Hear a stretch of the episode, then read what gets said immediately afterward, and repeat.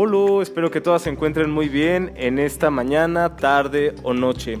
Mi nombre es Abraham de la Borbolla y estamos comenzando el octavo episodio, ya van dos meses de este tu podcast sobre arte, cultura y sociedad, un poco de todo guion podcastinando. Como siempre les recuerdo que pueden escucharnos en Spotify, en Apple Podcast, en Google Podcast, en todas las aplicaciones pues. Eh, el día de hoy vamos a hablar de un tema bastante interesante y que me han pedido al respecto de la gestión de espacios en provincia. Entonces para ello me acompaña Pamela Rivera, que es gestora y actualmente aspirante a escritora. Y me acompaña también Jorge Daniel, alias N, que es editor, escritor y gestor. Ellos, eh, bueno, principalmente Pamela eh, ha gestionado este espacio actualmente muy popular aquí en Pachuca que se llama El lado oculto y eh, bueno, hace poco, exactamente hace una semana, Jorge se integró al equipo y bueno, ahora tenemos una librería más aquí en Pachuca.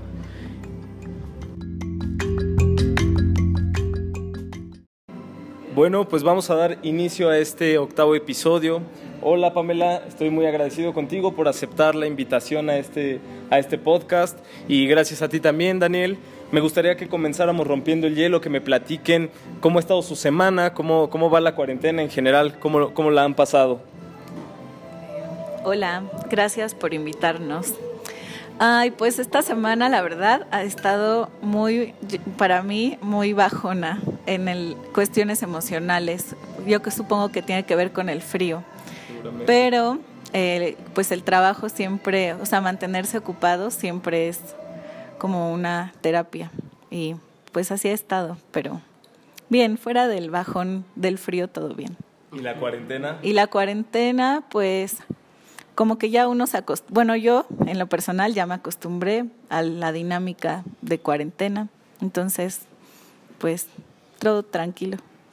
Muy bien. ¿Y tú, Daniel, platícanos? Pues yo tuve mucho trabajo esta semana, así que ni tiempo me dio de, ponerme triste ni nada, pero el frío sí lo ameritaba. La verdad, este estuvo muy nubladito, eh, así que pues cada que se me venía la tristeza me venía yo aquí a Santo Café y ya me ponía yo de buenas, ¿no? Y por cierto, visiten, visiten el lado oculto porque Santo Café eh, tiene una muy buena barista con muy buenas mezclas. Excelente. Y pues nada, pues la cuarentena pues este, me ha tratado ahí a veces bien y a veces mal. Eh, este, este periodo de cuarentena que fue, que inició en, en, abril, si no más recuerdo. Ah, desde marzo. En marzo, en marzo, ¿verdad? A mí me agarró en, en Guadalajara. Y bueno, ahora ya estoy otra vez aquí en mi ciudad natal, en Pachuca, pues integrándome a la vida cultural que había dejado pues ya casi más de siete años. Podrá notar que hay un poquito de música de fondo, lo que pasa es que ahora estamos grabando aquí mismo en el helado. Entonces, bueno, espero que, no sea molesto para nadie. Y bueno, Pamela, quiero que me cuentes de dónde eh, surge este, cómo surge este proyecto y hace cuánto tiempo, cómo, cómo nace la idea de generar este espacio en provincia, aquí en Pachuca específicamente. Pues yo viví en la Ciudad de México 10 años y mi primer trabajo fue vendiendo arte en un restaurante que era restaurante y galería. Entonces desde ahí entró en mí como esta parte cultural y estudié imagen pública también por el lado de la música, porque yo fui por como seis años manager de bandas de rock. Eh, pero luego nació mi hija y renuncié a, a esa vida del rock and roll, pero siempre ha estado en mí, o sea, cuando fueron dos años de no dedicarme a nada cultural y sí estaba pues como que con ese huequito. Entonces empecé a armar eventos de música justamente en este espacio que ahora es el helado oculto. ¿Antes cómo se llamaba? Antes estaba abandonado. Fue la pulcata y luego fue un restaurante y antes de eso eran las oficinas de mi papá, que es donde guardaban el helado de Nestlé. Por eso hay cámaras, bueno, refrigeradores que ahora son cine y foro. Eh, pero eh, les clausuraron por justo la venta de alcohol y el lugar estuvo abandonado, entonces empecé a hacer conciertos y como fiestas, pero con un concepto más cultural, porque había bazarcitos, venta de cuadros, eso. Y conocí a Ninfa, que tiene dulcísimo ovario. junto con Areli. Y eh, me acuerdo que hicimos un evento para mujeres y ahí Ninfa me dijo, Pamela, este espacio está increíble y ya lo iban a rentar, iban a hacer oficinas de Dish y pues yo le dije, Ninfa, es que no, o sea, yo no puedo pagar la renta del lugar completo. O sea, no, está imposible. Y Ninfa me dijo, vamos a hacer esto. Hay que lanzar una convocatoria en Facebook y proponer así quién quiere hacer, porque hay mucha gente en Pachuca que quiere hacer cosas, pero no justo no hay espacios o no hay dinero o recursos o apoyos. Y la lanzamos así de, buscamos proyectos que quieran eh, hacer algo cultural, creativo. Y al otro día ya eran como 12 personas que estaban ahí, yo quiero, yo quiero. Y nos juntamos en mi casa, éramos eh, justo 11 personas y todos le entraron. O sea, solo bastó un día de convocatoria para que se empezara a armar el grupo. ¿Actualmente continúan esas personas? No. No, ya no. No, ahí te va. Eh, empezamos a platicar, empezamos a proponerle a mi papá que no se lo rentara Dish, que lo íbamos a rentar nosotros, pero que nos diera un mes como para organizar todo, y él aceptó. Y así empezamos dos meses a construir el espacio, porque además es muy grande y tenía todavía tiene cosas que arreglarse y pues no hay no es como que, ay, sí, tenemos el dinero para arreglar el lugar y dejarlo como soñamos, ¿no? Que esté. Y ahí poco a poquito empezamos. Estaba Resident con Maffer, estaba JPG con Yaya, eh, estaba Citlali, que, que tiene el Museo Virtual de Pachuca. Con ellas empezamos y ellas ya no están porque justo a los dos meses de comenzar y de inaugurar el espacio, pues tuvimos que cerrar por la pandemia y pues ahí muchos aguantaron como dos meses porque pues teníamos que seguir pagando la renta y después se salieron.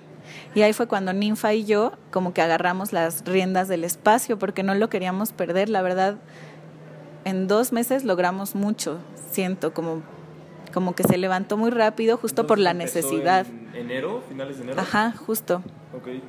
Sí, porque me acuerdo que hicimos una posada para juntar recursos para pintar la puerta, arreglar la puerta de la entrada. Eh, y bueno, eh, sobrevivimos a base de talleres online, como que volvimos el helado oculto un ente online y dio resultados, o sea, los talleres llenos.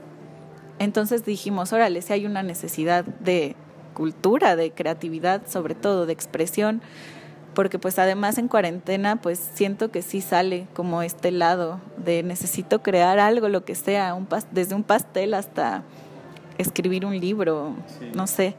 Y así eh, empezamos a llenar talleres para todas las edades, además, o sea, para niños hasta para personas de la tercera edad hemos tenido talleres y con eso logramos pagar la renta y pues conservar el espacio que ahora ya volvimos a abrir y eso nos tiene muy felices, la verdad.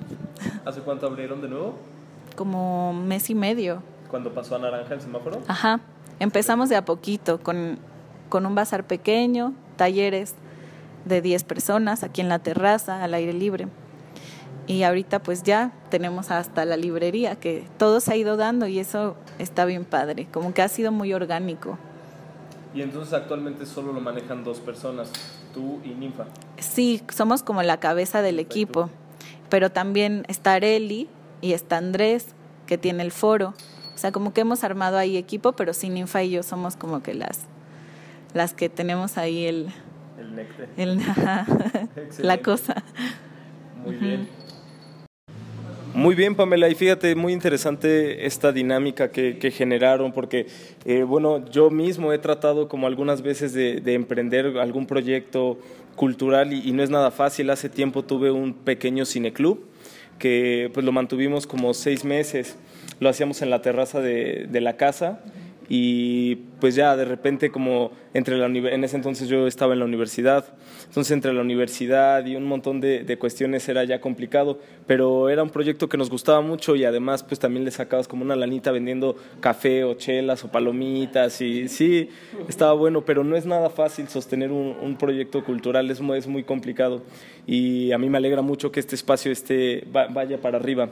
Ahora me gustaría que me, que me platicaras un poco sobre eh, las expectativas que tenían cuando iniciaron este proyecto y cuáles son las metas actuales después de todos estos meses que pasamos eh, confinados gracias a la cuarentena. Y bueno, platícame. Ay, pues sí ha cambiado bastante. Eh, justo cuando comenzamos, la idea era que cada proyecto se desarrollara aquí. Era como más individual la cosa, ¿no? O sea, sí juntos, pero cada quien iba a desarrollar su proyecto y nos dimos cuenta que eso estaba generando como un cierto conflicto y como que no lográbamos encajar, como hacer un engrane así que encajara, ¿no? Y ahora, eh, pues con todo lo que pasó y el cierre y la reestructura, nos dimos cuenta que lo que queremos es hacer comunidad y cambió eso como de lo individual, de, ay, yo quiero desarrollar mi proyecto y ganar dinero para mí, todo esto cambió a lo, a, a lo de a esta cosa de comunidad. Entonces, em, queremos que la gente haga suyo este espacio. Y lo estamos logrando porque, por ejemplo, hay murales y entonces tratamos de hacer como esta cosa de trueques.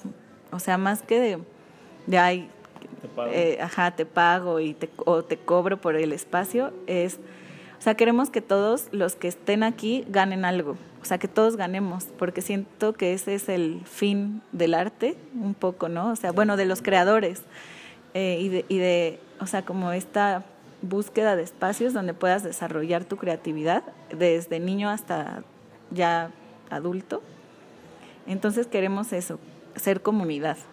Es como nuestra meta, nuestro objetivo. Y creo que pues ahí va y se ha dado porque llega gente y solita la gente es como, oye, me gusta este lugar, ¿puedo declamar? Y se ponen a declamar. O llega un señor y se pone a bailar.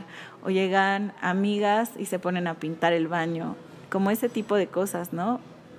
Crear comunidad. Porque siento que hay pocos espacios culturales en Pachuca y los que hay de repente, muchos cerraron además, muchos. Por ejemplo, la librería La Banda, que es de mis librerías favoritas. hermosa cerró, tengo entendido que cerró. Sí, yo Me dio mucha tristeza. dos meses a visitar y nada. Ya no, sí, entonces somos muy afortunados, la verdad, de seguir y, y pues hay que, o sea, agradecer también a la gente que viene y que aporta su granito, ¿no? Eh, y esa es la meta y pues seguir creciendo, o sea, hacer de este espacio yo lo veo como el espacio de mis sueños, ¿no? Como el espacio al que me gustaría que mi hija, que tiene seis años, eh, donde siempre esté y donde crezca y aprenda y conozca gente y sea libre y se exprese. Pero también mis papás, ¿no? O mis abuelitos. O sea, que en mi mente y mi visión está ese, o sea, crear ese espacio. Eso. qué interesante. ¿Y no te pasa que de pronto tus padres o, tíos o no sé, te, cuestionan mucho al respecto del espacio y de lo que estás haciendo? Pues no, por ejemplo, mi papá, que la verdad es el que ha creído en esto, él le encanta venir y ¿Ah, sí? viene cada sábado aquí anda. Y pues no, hasta eso hemos recibido mucho mucho apoyo. Eso es bueno, sí. Sí, es, bueno que crean en ti. Sí. Muy bien, ahora me gustaría que tú, Daniel, nos platiques cómo es que empezó o, cómo es que surgió esta idea en ti de, venir al helado oculto y proponer esta librería, porque hasta donde tengo entendido, bueno, es tu propuesta y que estás trabajando en conjunto con el helado. Bueno, mira, esta, esa es una verdad a medias. Eh, realmente la propuesta original fue de Josué Ledesma, que es con quien estoy asociado. Eh, Josué Ledesma Castillo también es un escritor y gestor cultural de aquí de la ciudad. Él trabajaba en uno de los cafés este, pues de Radio Express que también cerraron por la contingencia también sucumbieron ante la crisis y él es el que dirigía ahí todas las cuestiones culturales, eh, todos eh, los actos artísticos que, que sucedían en este, en este sitio, él era el responsable. Eh, entonces cuando cierra, él se queda con la espinita de seguir teniendo, pues primero el espacio de venta de libros, porque aparte nosotros nos dedicamos a hacer libros, tenemos eh, sellos editoriales, él tiene ediciones mestizas y yo tengo ediciones, eh, con los cuales pues ofrecemos servicios editoriales, pero siempre se requiere un punto de venta físico. Entonces, cuando Josué me dijo que había una posibilidad de que nos abrieran las puertas aquí, elaboramos el proyecto y lo presentamos. Presentamos como una librería eh, donde puede llegar la gente a buscar eh, literatura independiente. Eh, le damos mucha, mucho énfasis en, lo que está sucediendo en Hidalgo, justamente por eso que, te referías a la provincia. Muchas veces los que somos de, provincia nos molestamos cuando dicen, eres de provincia, pero realmente sí hay una, hay una centralización de la cultura en México que hace necesario este, pues dar empuje sin, sin perder de vista la universalidad, eh, empujar desde, desde lo local justamente con esta idea de hacer comunidad.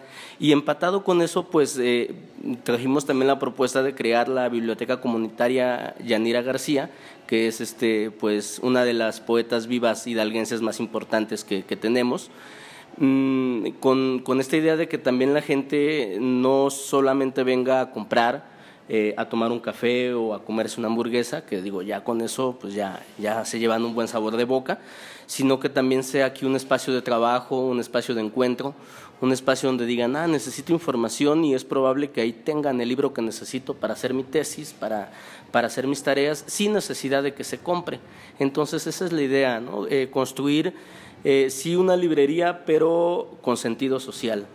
Eh, así que si alguien dice, yo quiero ese libro, pero no tengo el dinero para comprarlo, pues si tienen libros que nos interesen, podemos llegar a un trueque también. Si no, no llegamos al trueque, entonces está permitido pues consultarlo.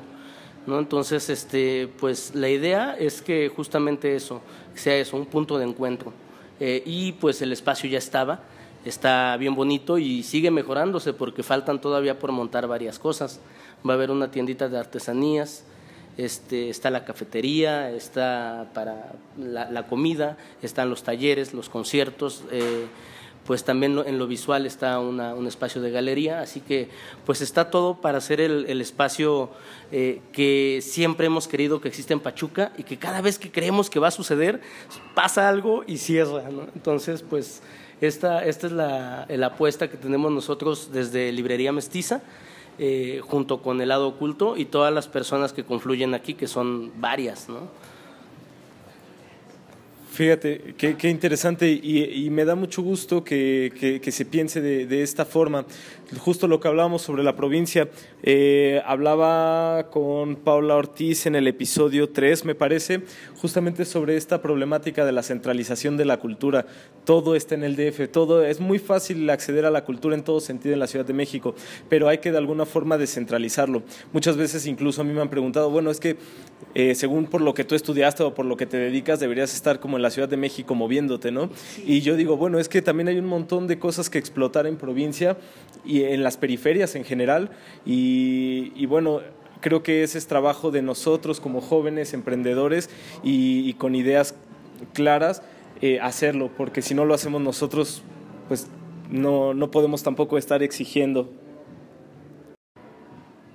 Bien, Daniel, pues muy interesante el proyecto. Yo estoy muy contento de estar con ustedes en este momento compartiendo. Y me gustaría preguntarte, justo tú decías como si de pronto puede venir la gente y hacer eh, trueques y este tipo de cuestiones. Si alguien, por ejemplo, te llega y te dice, oye, ¿sabes qué? Me, eh, estoy trabajando este tema ¿no? en una investigación y me recomendaron estos textos. ¿Tú tienes alguna recomendación que, me puedas hacer? y la pregunta es si tú puedes brindar o tú brindas ese servicio. Claro que sí, de hecho, entre todos los, eh, los servicios que brindamos es asesoramiento en, en todo tipo de, trabajos que tengan, estén relacionados con la escritura, la edición o la publicación. Eh, también eh, lo que mencionas, esto de conseguir fuentes, eso nos encanta, de hecho es uno de los, de los gritos de guerra que tenemos en la librería. Si no, te, si no tenemos el libro que quieres, te lo buscamos. Y en este caso de cuando se trata de investigación, pues claro, ¿no? Aparte de, buscar el que necesitas, vamos a procurar eh, acompañarte, decir, pues están estos otros títulos que te pueden servir. Ese, esa es una de las consignas que tenemos, acompañar o que esto sea este, más como mm, más como un negocio de donde uno entra, compra y se va, sino que sea un espacio donde ellos puedan venir aquí y sentirse cómodos para debatir ideas, para buscar información y crecer juntos, justamente. Y, ve, qué bueno, eh, justamente nombramos a, Josué Ledesma y apareció como, como el genio de la botella. Así que no sé si quiera agregar algo respecto a, la pregunta que me hicieron. ¿De gestión? Pues me sumo un poco, a, vaya, me sumo a lo, que dice Daniel. Eh, pues para nosotros el, buscar eh, que las posibilidades eh, se den y dejen de serlo, dejen de ser una potencialidad y comiencen a ser una realidad para las personas que son cercanas a esta comunidad, que se van adhiriendo a esta comunidad y en general, eh, pues tengan, sepan que, tienen un espacio aquí, hablando de la librería, hablando de la biblioteca, en el que pueden encontrar los textos que están buscando, pero más importante aún, son entes activos de la biblioteca y de la librería. ¿no? Es decir, las personas que lleguen y donen sus libros son las personas también que forman parte de la comunidad y al mismo tiempo le dan vida. ¿no? Crean la biblioteca que quieren, entre todas, entre todos, entre, eh, como, como gusten este, ser, ser llamados. Es, es, también importante esa parte. ¿no? Em, me parece a mí que eh, eh, pensar que nos vamos a esforzar en que las personas que están buscando libros con nosotros em, tienen esa certeza de que sí vamos a hacer el esfuerzo y que sí lo vamos a cumplir y que sí estamos como luchando con eso, es también una garantía de nuestro compromiso.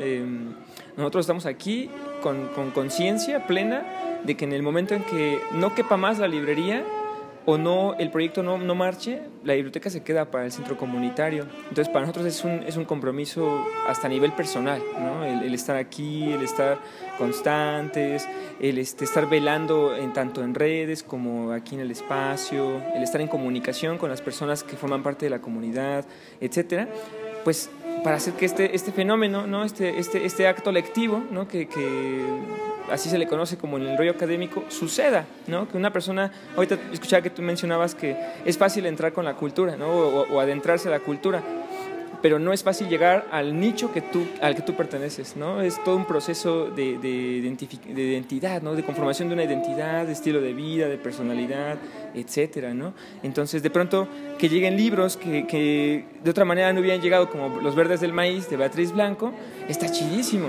¿no? Porque en una ciudad como la nuestra abundan muchos libros de autores locales, lo cual es genial, pero también son autores cuyos libros no salen al exterior, no, van a otros lados, ¿no? Entonces, nuestra labor también es llevar libros hacia otros estados, hacia otros municipios, hacia otras comunidades y que también lleguen porque de esa manera fomentamos que haya intercambio a nivel cultural. Las personas entran en contacto con otros nichos culturales similares, parecidos, o incluso que, pueden llegar a, promover el debate, como decía Daniel. Entonces, al leer un libro como estos, una persona podrá decir, ah, bueno, ya leí a Beatriz Blanco, ¿no? Y después ya leyeron a Teresa Estrada, y después ya leyeron a, a Beatriz Val, ¿no? o, ya leyeron Tierra Natal, o ya leyeron Tripas de Gato, ¿no? esos libros, ¿cuándo ibas a escucharlos, no? Pues son de Guadalajara, ¿no? Son, ediciones que empezaron allá. ¿Y cuándo van, iban a escuchar de nuestras ediciones allá también. Entonces, eh, creo que esa es la labor. la labor de, todo el, centro cultural es conectar de diferentes maneras. Creo que cada quien lo realiza, este, cada proyecto vaya lo va realizando poco a poco y con paso muy firme, ¿no? Es algo que me entusiasma mucho. Fíjate, hay varias cosas muy interesantes de lo que ahora mismo mencionas. Eh, justo hablando y retomando un poquito esto de descentralizar la cultura, me gusta esa idea de generar redes internas fuera de la Ciudad de México, no solo como eh, importar o exportar lo que se hace allá, sino también compartir lo que hacemos aquí, pero también lo que se hace en la sierra, pero también lo que se hace en Guadalajara, en Guanajuato, en Oaxaca, en todos lados, generar estas redes, porque si no caemos una vez más en centralidades y entonces Pachuca se vuelve una centralidad de Hidalgo. Y entonces y así sucesivamente la idea es como generar redes y abrir espacios. Eh, muy bien bueno, no, no, había presentado a Josué que llegó posteriormente, pero bueno, eh, es un gusto que estés con nosotros. Eh, él se llama Josué Ledesma, es escritor, es gestor y es docente. Y bueno, es el que ya ha dado algunas aportaciones al podcast y con quien seguiremos platicando un ratito. Eh, hace un ratito mencionaban que ustedes estaban aquí en la librería abiertos al trueque. Eso, eso me resulta muy interesante y decían que si, traían libros que a ustedes les interesaran, pues podían igual intercambiar. Pero mi pregunta es, ¿qué libros les interesa a ustedes? Bien, pues primero me gustaría comentarte que el hecho de que exista trueque, venta, cambio, eh, y, también el, préstamo a consulta pues, de, la, de la biblioteca, eh, el hecho de pensar en esas cuatro posibilidades a nosotros nos permite visualizar eh, que nuestros lectores o las personas que vienen aquí y, van a ser eh, lectoras de, la librería y también ya son lectores este, previos y quieren empezar a, hacer comunidad, tengan precisamente las facilidades de acceder a las lecturas que están buscando. Sabemos que hay textos que son caros, ya por, per se, ¿no? Desde las editoriales lo sacan muy caros y pues si nos apoyamos entre todos, pues, no, hay, problema, ¿no? Por un lado. Por el otro, estamos atravesando una crisis económica, una crisis sanitaria.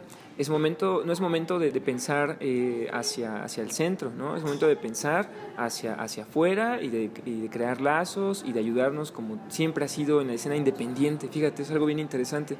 Eh, Ahorita mencionabas esta parte de la centralización y este esfuerzo de tener como diferentes, eh, digamos, brazos o líneas por las cuales las personas se pueden acercar a la librería, es también parte de eso, ¿no? Eh, este ejercicio de permitirle a nuestros lectores ser, lectores independientes, ¿no? Que también vayan, vayan eh, creando su propio canon y que nadie, nadie te, diga, bueno, tienes que em, tienes que llegar a tanto nivel adquisitivo para poder leer la antología de tal autor que está en 350 pesos, ¿no?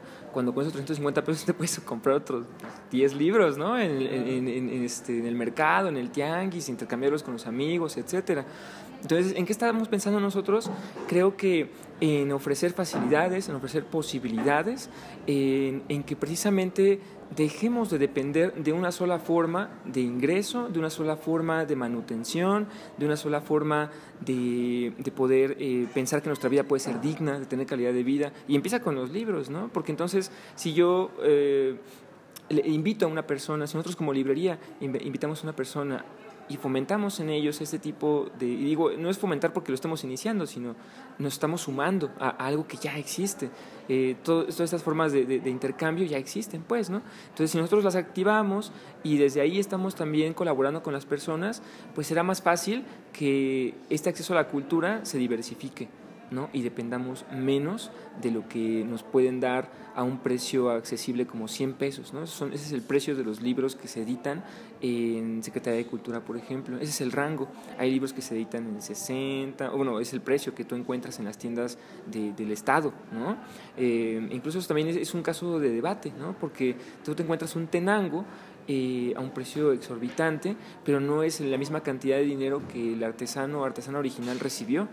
Eso también es algo bien interesante, ¿no? Entonces, para nosotros eso, eso no es correcto, porque entonces no hay comunidad, hay negocio no hay comunidad. Y claro, es un punto de venta, nosotros necesitamos mantener dos sellos editoriales, tenemos proyectos este, de gestión también, de promoción, de difusión cultural, pero no nos gusta eh, pensar que eh, las instituciones usan a la gente. Las instituciones están hechas para que las personas las utilicemos. Y entonces creo que desde ese punto nuestra postura es, somos independientes, no tenemos eh, conflicto con usar a las instituciones cuando una convocatoria salga o algo por el estilo, siempre y cuando sean beneficios de la comunidad.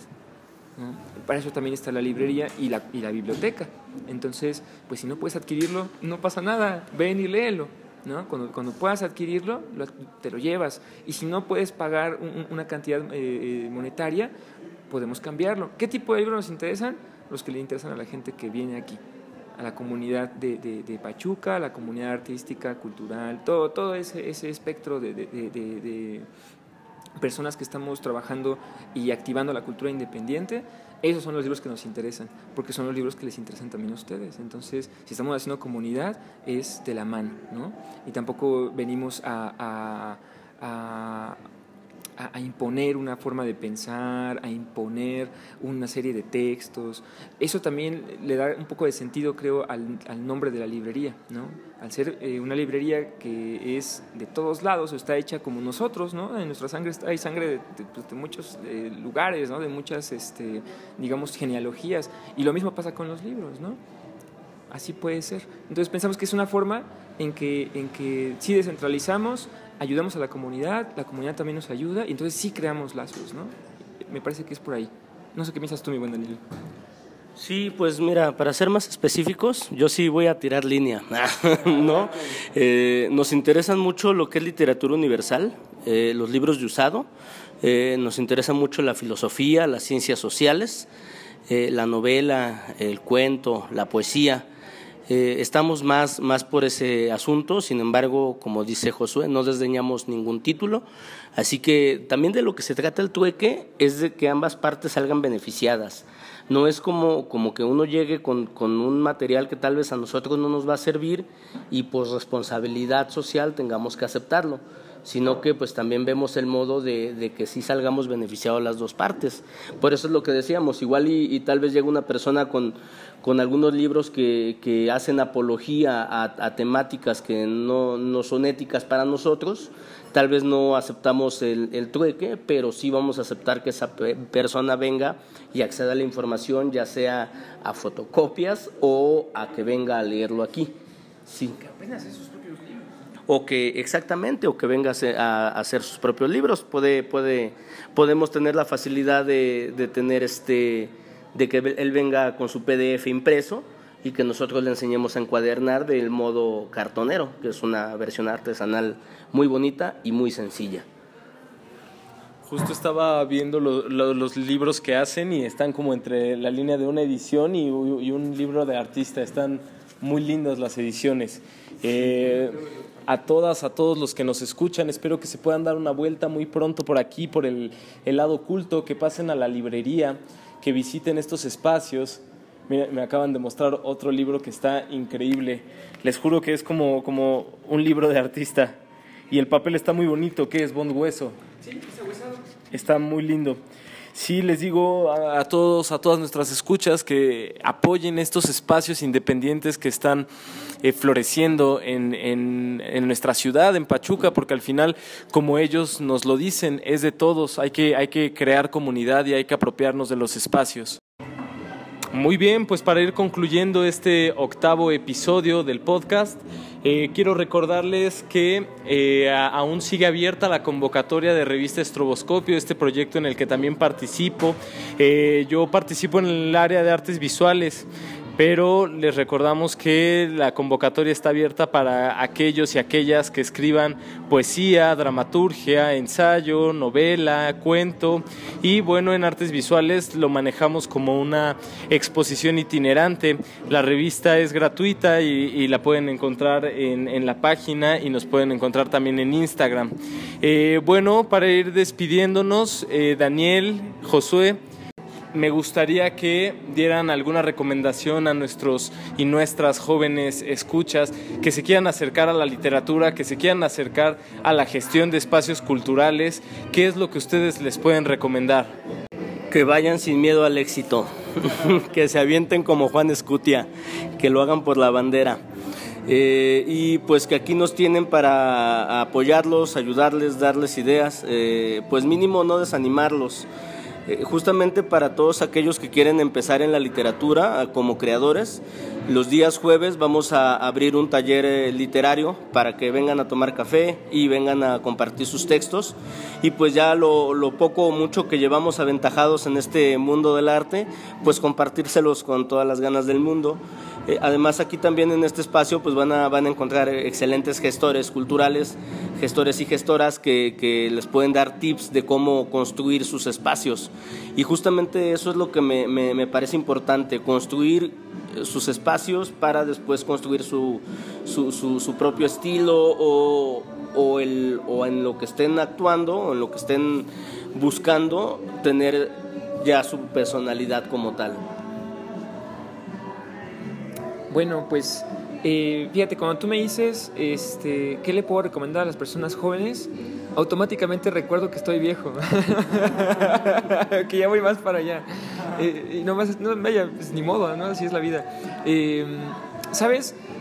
Creo que cuando yo estaba a punto de egresar de la universidad, por ejemplo, pensando más o menos en, que eso para mí eh, significa la gente joven, ¿no? es decir, la gente que se está formando, está a punto de egresar de alguna licenciatura de humanidades, de artes, incluso de ciencias de la salud, etcétera, que generalmente son las licenciaturas o las carreras que ya en el, digamos, en la, en la escena cultural eh, o en el, en el día a día nos encontramos, ¿no? Es el fenómeno de la ciudad, pensando en esa cuestión de la centralización y también de cómo funcionan como pues sí, ¿no? Cómo vamos socializando y comunicándonos. Eh, en el caso de Pachuca, pues así nos encontramos la mayoría, ¿no? Yo, yo conocí a Daniel en una presentación editorial hace muchos años en el centro, en el Instituto, Instituto de Ciencias de la Salud, donde yo estudiaba psicología. Él fue a presentar un libro, fueron a presentar el proyecto de, de la cartonera de ese entonces eh, y a partir de ahí yo fui siguiendo la pista de algo que no sabía dónde me iba a llevar. ¿no? Empecé a frecuentar espacios culturales independientes. Ha habido y habrá y han este, dejado de existir y volverán a, volverán a reabrir, etc. Yo creo que lo primero que le diría a esas personas es acérquense a los espacios en donde saben que pueden eh, encontrar a alguien que les apoye, eh, sean activos, sean, personas que propongan, sean, este, fórmense. La escuela, la universidad, todo eso, pues todos sabemos que, que es una lamida este, superficial a todos los, los, temas que a nosotros nos interesan como profesionistas. Y pues hay que ser constantes, hay que ser eh, muy entregados y como decía Daniel, pues déjense ir, ¿no? Háganlo. Lo que tengan que hacer, háganlo. El mejor consejo que yo he recibido de dos personas a las que estimo mucho y que son excelentes artistas y gestores y gestoras es usted haga. Usted haga. Así me dijo este, una amiga, Cintia Franco, de poeta de, de, de Tijuana, que ahora vive en la Ciudad de México. Eh, me dijo eso, tú haz manito, así me dijo, tú haz manito, haz y haz y haz. Y entonces, eh, ajá, y, la, y, el otro consejo fue fluye, ¿no? No, no, no luches contra, contra nada, o sea, fluye. Y, y en algún momento las cosas que tú estás haciendo o lo que estás aprendiendo van a cobrar sentido, ¿no? Y eso lo aprendí de una doctora en educación, ¿no? Entonces, son cosas bien interesantes, ¿no? Este, que, que van llegando a nuestras vidas. Pero lo mejor y lo más importante es, si ya tomaste la decisión de seguir un camino como es este, que no es un camino fácil en términos de, no sé, lo que podrían tener nuestros padres, este, nuestros abuelos, los tíos, la gente en general sobre lo que significa tener calidad de vida o ser una persona exitosa, etcétera, eh, no tiene nada que ver con lo que tú piensas, ¿no? Esos son estereotipos, son prejuicios, son ideas preconcebidas en la sociedad, pero decían por ahí, usted es libre, invente, ¿no? Entonces creo que es lo mejor que les podría decir también.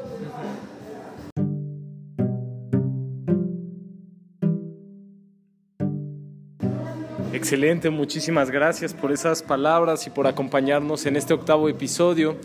Eh, para concluir, como todas las semanas, les recuerdo que a mí me pueden encontrar en redes sociales, particularmente en Instagram, como eh, arroba abe, abe, guion de la borbolla.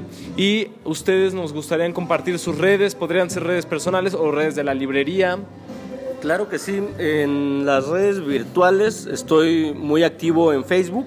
Ahí me pueden encontrar como Enemesis, E-N-E, espacio M-E-S-I-S,